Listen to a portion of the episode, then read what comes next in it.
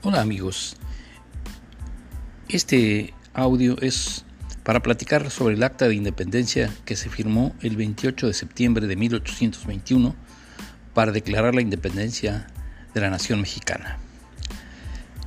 Una vez que el ejército trigarante, comandado por Agustín de Iturbide, entró a la Ciudad de México el 27 de septiembre, el día 28 se instaló durante la mañana una junta que le llamaron la Suprema Junta Provisional Gubernativa, que fue presidida por el obispo de Puebla, Antonio Martínez Robles, y como vocales secretarios José Espinosa de los Monteros y José Rafael Soares Pereda.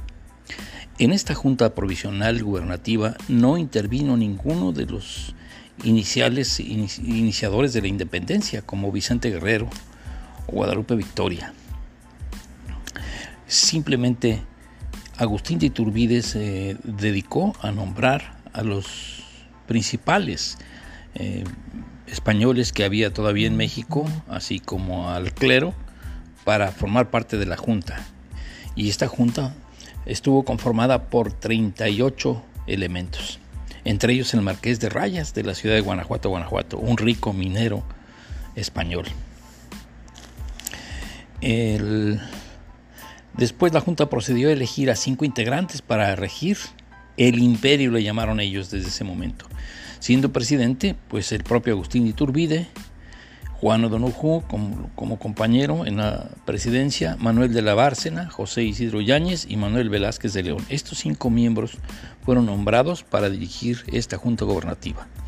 Por la tarde del 28 de septiembre, los miembros de la Junta se reunieron en Palacio Nacional para redactar el acta de independencia de la nueva nación, la cual fue firmada por 33 de los 38 miembros, incluida la firma de don Juan O'Donoghue, que en ese momento no fue, no asistió a firmarla, pero sí lo hizo posteriormente. Esta acta que deberíamos conocer todos los mexicanos empieza así. We the people. Ah, no, me equivoqué, perdón, perdón. Se inicia así. Acta de independencia del Imperio Mexicano pronunciada por la Junta Soberana de Gobierno, etcétera, etcétera. Aquí nos podemos dar cuenta de la soberana intención que tenía Agustín de Iturbide de formar un imperio y no una república como él quería sostenerlo. Pues hasta aquí mi comentario.